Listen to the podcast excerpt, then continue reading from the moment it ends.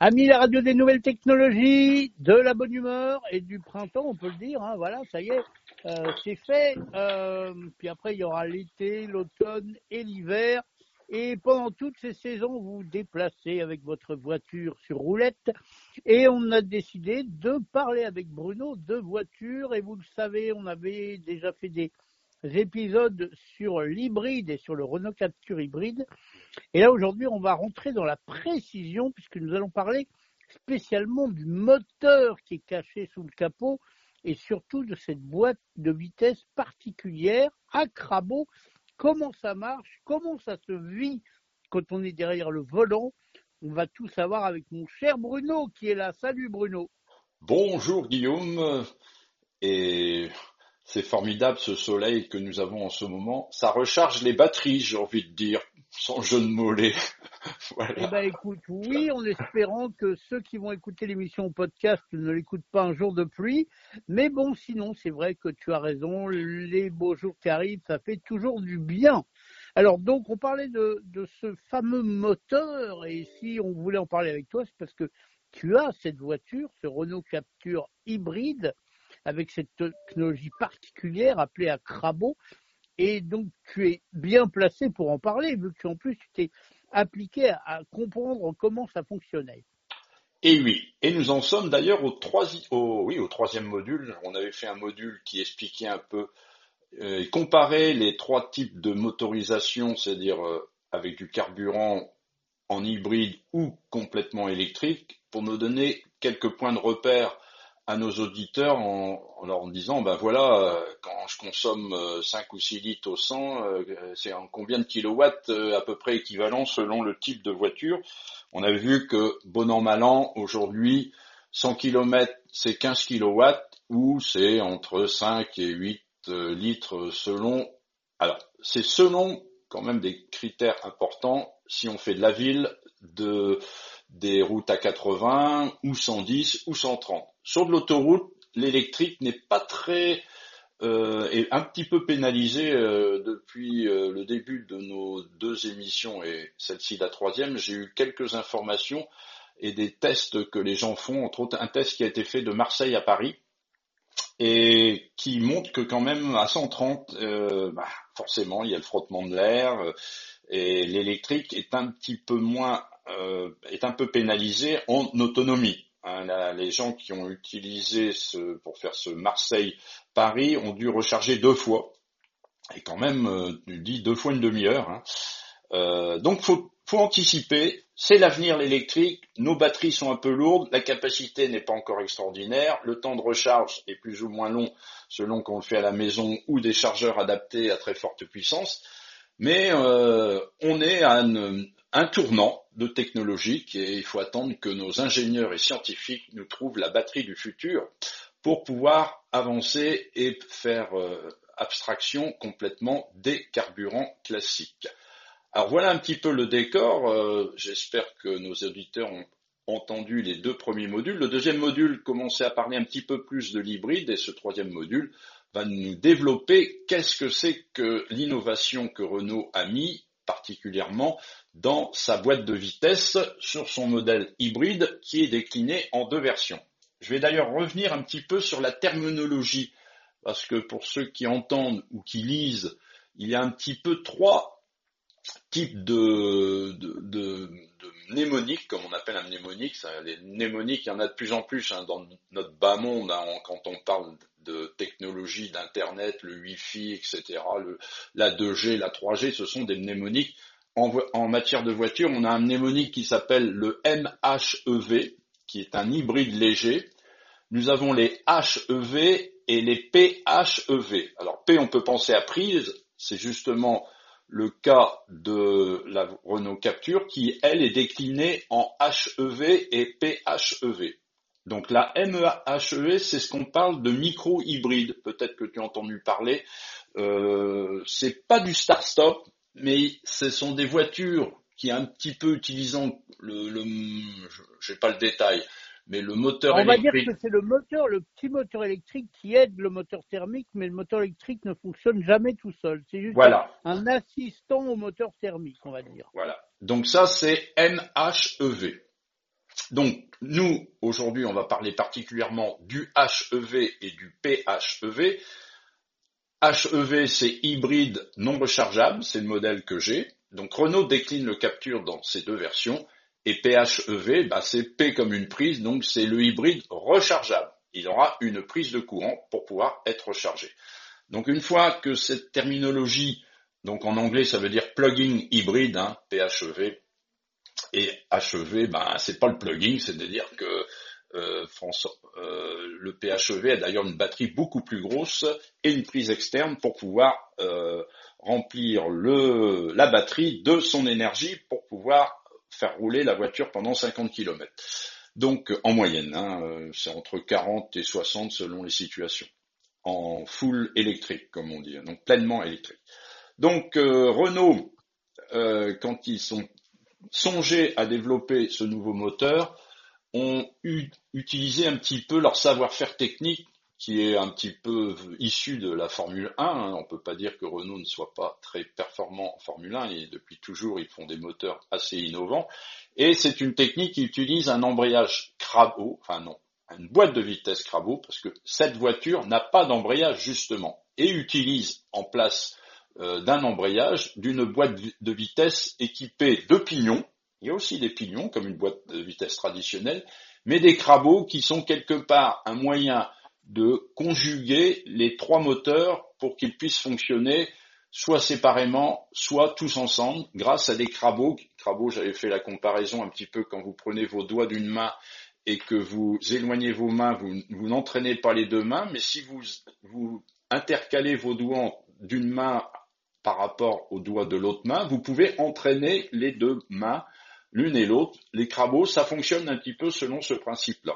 Donc ça permet, grâce à de l'électronique et des, des cerveaux moteurs, de pouvoir enclencher ou déclencher, donc de libérer des, des pignons ou de les et des arbres de transmission. Et c'est ça un peu l'idée. Alors, quand ils sont partis la feuille blanche pour faire ce nouveau moteur, ils se sont dit bon, comment on va faire? On va D'ailleurs, j'en avais parlé dans l'épisode précédent, ils ont simulé ça en Lego.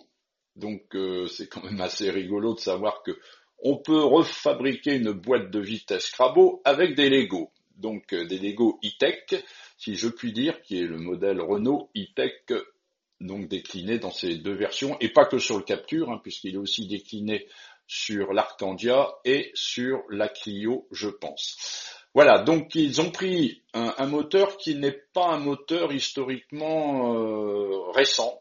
Il semblerait même que ce moteur soit des années 2000. Euh, donc c'est un moteur Nissan qui est un 4 cylindres pas tellement performant. Il développe que 92 ou 96 chevaux selon la déclinaison dans la voiture entre euh, la Clio et, et le Capture. Il a une boîte de vitesse 4 rapports alors c'est une boîte de vitesse qui est inclue dans la boîte de vitesse globale avec les moteurs électriques. Il n'a pas d'embrayage ni de synchro. Donc les synchros et l'embrayage sont remplacés par les crabots. Et donc l'hybridation, ça a permis de dépouiller la boîte à son maximum et ça permet, en utilisant un moteur qui est complètement amorti, euh, de compenser le surcoût. Ce qui fait que l'écart pour la, au moins pour la hybride non rechargeable, entre le moteur à essence à peu près équivalent qui développerait dans les 130-140 chevaux et la e-tech hybride, il doit être de 1500 à 2000 euros, ce qui est bien sûr euh, une certaine somme, mais quand même pas autant que la hybride non rechargeable qui doit être 6, 6 à 8000 euros plus cher. Et je crois qu'on peut profiter encore d'une prime de 1000 euros pour euh, ce type de voiture, euh, une prime gouvernementale. Hein, on est loin des 6000 euros pour une euh, toute électrique, sachant qu'entre-temps, entre parenthèses, Tesla a drastiquement augmenté tous les prix de ses modèles, particulièrement la modèle 3, et que maintenant la modèle 3, même en entrée de gamme sans option, n'est plus éligible à cette prime. Donc il semblerait que victimes de leur succès, ils ne cherchent plus à vendre, entre guillemets.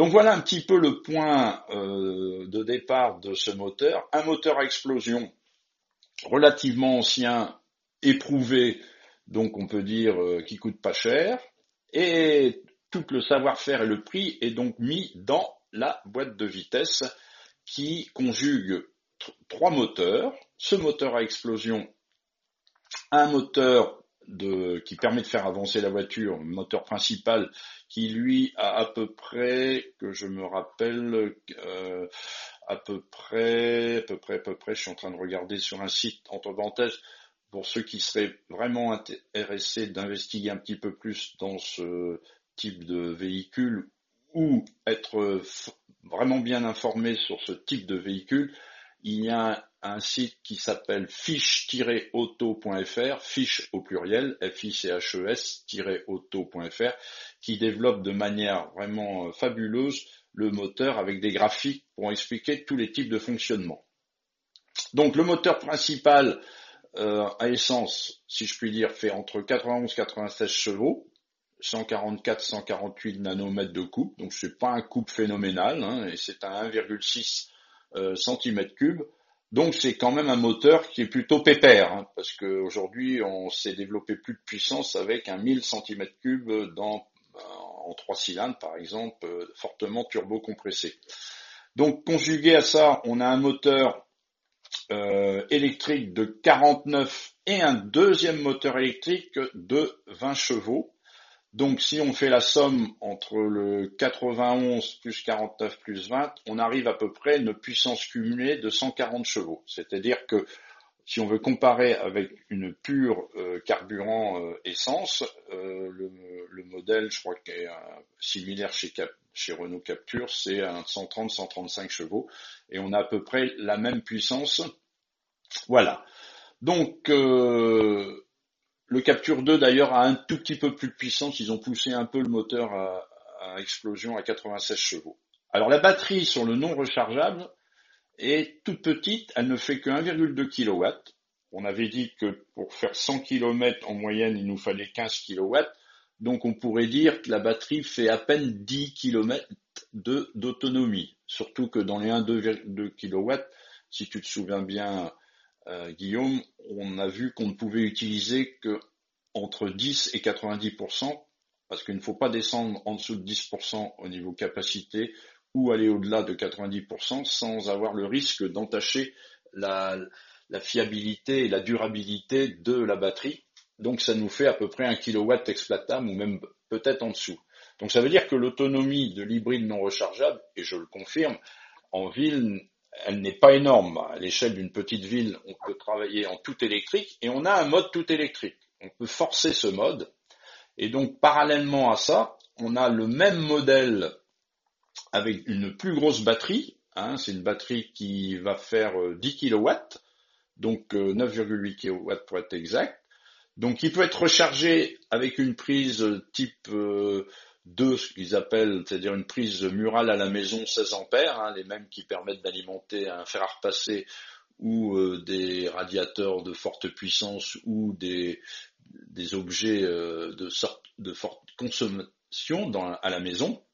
Donc ça, Bien sûr, il faut trois heures pour la recharger. Hein, à peu près, euh, si on, fournit 3 kW à cette prise et que tu as 9 kW de batterie, il te faut 3 heures pour pouvoir la charger. Donc ça, c'est bien, tu rentres le soir et au bout de 3 heures, ta voiture est repartie et tu peux refaire le lendemain 50 km, 40 à 50 km. Donc l'intérêt de ce véhicule, c'est ceux qui ont par exemple un travail pas énormément, pas éloigné énormément de leur maison et qui font moins de 50 km dans la journée. Et là, ils vont pouvoir gagner énormément à la fois financièrement et en, en même en écologiquement, puisqu'ils ne vont pas rejeter de CO2. Et là, ça rend le véhicule intéressant. Je dirais qu'en dehors de ça, ceux qui vont faire des longs parcours ou ceux dont le parcours journalier va être supérieur à cette cinquantaine de kilomètres, le hybride rechargeable perd beaucoup de son intérêt. Donc il est quand même adressé à une cible un petit peu particulière est moins généraliste que nos voitures à carburant historiques, que les voitures complètes à électrique, complètement électriques, ou l'hybride non rechargeable que j'ai, dans lequel j'ai investi, compte tenu de ces critères et compte tenu de l'usage que j'avais. Parce que l'usage que j'ai, c'est un usage soit très local, soit de temps en temps des euh, grands trajets longue distance qui font euh, jusqu'à 800 km. Donc tu vois, au, niveau, au moment de choisir sa voiture, et de mettre un pied dans l'électrique, faut quand même se faire ce qu'on appelle une bonne expression du besoin. C'est de savoir qu'est-ce, comment je vais l'utiliser, euh, comment je vais la recharger. Il faut savoir qu'une une complètement électrique, où les batteries font peut-être 50 ou 60 kW, euh, avec ta petite prise à la maison de 3 kW, il te faut quand même 10 à 20 heures pour le recharger. Hein. Donc c'est pas anodin. Hein. Euh, je pense que tu as bien vu euh, euh, le, les critères de choix, mon cher Guillaume. Si, Absolument, tout à fait. Un des commentaires, ou est-ce que je suis clair suffisamment pour que tout le monde comprenne Et je vais vous parler de cette boîte. Clair. Je vais vous parler maintenant de cette boîte, comment elle fonctionne. Alors, euh, le, juste avant de terminer, le modèle avec batterie euh, de grosse capacité a plus de puissance cumulée. Elle a 160 chevaux et les 50 km de, de, en pur électrique. Et elle permet d'aller en tout électrique aussi à 135 km heure, ce que je ne suis pas capable de faire avec la mienne. Je crois que ce maximum en pur électrique, c'est 50 km heure. Alors, comment est fait ce moteur? Eh bien, ce moteur, il est fait à partir de trois moteurs. Nous avons le moteur à explosion dont je vous ai parlé. Nous avons un petit moteur qui est un peu un genre de start-stop, hein, ce qu'on appelle l'alterno-démarreur, comme tu dis si bien. Et vous avez le moteur électrique principal. Alors sur le site euh, que j'ai parcouru, il symbolise le moteur électrique principal comme EV1 et le moteur électrique, euh, le deuxième petit moteur, comme EV2. Et tu as un certain nombre de pignons avec trois arbres de transmission au niveau de la boîte de vitesse, les crabos, qui te permettent de conjuguer toutes les vitesses de chaque élément. Alors, faut savoir qu'on a plus de vitesses possibles qu'ils ne vont utiliser. Hein, en réalité, ils ont tous les rapports de pignons, parce qu'il y a quand même euh, au moins 15 ou 20 pignons, plus les crabos. Hein, et les crabos, il y en a 5. Donc tu vois que la boîte est quand même très compliquée, hein, parce qu'il y a 5 crabos qui te permettent d'enclencher sur l'arbre les pignons ou pas tu as, donc c'est un peu l'équivalent d'un embrayage, mais si tu veux, sur l'axe, tu as un crabot et tu as un pignon avec un rapport de pignon entre des axes de transmission. Et le crabot, à un moment, va te dire j'enclenche le pignon ou je l'enclenche pas. Et tu as à peu près 10 ou 15 pignons, 5 crabos, et en réalité, tu n'as que 6 vitesses exploitées. Donc tu as beaucoup plus de combinaisons possibles, mais ils ont fait abstraction et ils ont gardé que 4 vitesses sur le moteur à explosion et deux vitesses sur le moteur électrique. Et l'ordinateur de bord va jouer sur tous ces rapports de vitesse en utilisant les crabos pour les entraîner ou pas les, laisser libres sur l'arbre de transmission. Et euh, quand tu es libre, il faudrait pas que deux crabos se mettent en même temps avec des entre deux arbres avec des pignons différents parce que je te dis pas le bruit de la boîte, hein, ça ferait bobo. Donc je pense que le calculateur et toute l'intelligence qui ont été mis dans le calculateur évite les cas impossibles. Hein, parce qu'on peut arriver à des cas impossibles et ceux qui iront sur le site verront des très beaux schémas qui montrent toutes les possibilités et selon les combinaisons de vitesse, comment l'énergie est transmise et ou additionnée entre le moteur à explosion et le moteur électrique parce que les deux peuvent s'additionner, d'où la puissance, même les deux moteurs électriques, ce qui amène une puissance totale de 140 chevaux pour la version non rechargeable et 160 chevaux pour la version rechargeable. Donc, toute cette combinaison de, pignons, de crabot te permettent de proposer au public un moteur hybride se valorisant beaucoup en ville hein, ou dans les petits parcours, avec un coût qui n'est pas, au moins pour le non rechargeable, pas extrêmement euh, très supérieur à la boîte de vitesse normale, et je pense, avec mon expérience, que on gagne un litre au 100, c'est-à-dire que j'arrive, dans le meilleur des cas, à faire du 5 litres au 100 pour un véhicule qui pèse quand même une tonne 5 à peu près, euh, ce qui, euh, à comparaison d'une petite voiture, j'ai même fait l'essai aujourd'hui d'une Polo, euh, où j'ai fait un peu de route à 110 et de ville, où là j'étais plutôt du côté de 6 litres 2 pour un véhicule qui est nettement moins lourd. Donc tu vois, on voit quand même l'intérêt de ce type de boîte de vitesse qui doit coûter assez cher, mais comme ils ont utilisé un moteur éprouvé, pas extrêmement performant et complètement amorti, ça fait que le résultat final fait que la voiture offre un prix relativement intéressant. Et même si les voitures aujourd'hui globalement sont chères et ont subi des grosses augmentations de prix, euh, l'électronique étant peut-être un des facteurs aussi influents au-delà de la disponibilité parce que les délais sont relativement longs sur tout ce qui est en électronique aujourd'hui.